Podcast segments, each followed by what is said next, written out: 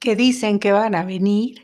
Pues aquí estamos, dijo Tocino, sacando el pecho y agitando los hombros izquierda a derecha, con los brazos caídos que bailaban como volantines de papalote a sus costados.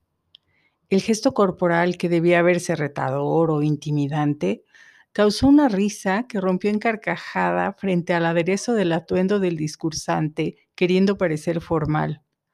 La única prenda con cuello apto para corbata en el ropero de tocino era esa playera tipo polo que pudo usar en la secundaria y ahora le llegaba al ombligo, ajustando su estrecho y largo tronco, y la corbatita rojo cereza de nudo preamarrado de la primera comunión de su sobrino le llegaba al pecho y se zafaba de un ganchito divertida ante la disquebravura del tío Giovanni retando a los extraterrestres.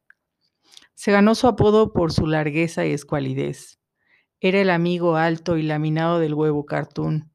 De carácter afable y parsimonioso, Tocino trataba de cumplir a cabalidad con las asignaciones académicas.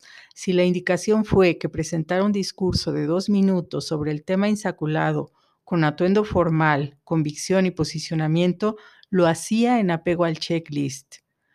Logró hablar durante 1.59 minutos sobre los visitantes de otras galaxias, usando una ridícula corbata, sacudiendo los brazos como fafalaifas pegadas al cuerpo con el pecho echado hacia adelante y jurando que no se le frunciría el sicirisco en caso de invasión. Pues aquí estamos.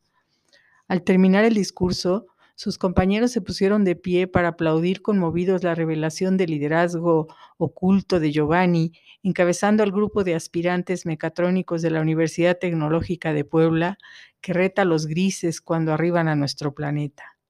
El pequeño auditorio se llenó de huevos jubilosos, lanzando vivas al gran tótem tocino, que agradecía levantando por primera vez los brazos para mostrar robótico los dorsos de sus manos en símbolo de satisfacción política.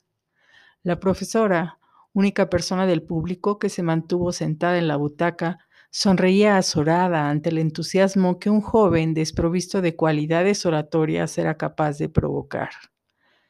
El desfogue se alcanzó cuando al fondo de la sala un huevito espontáneo exclamó convencido, Tocino para presidente.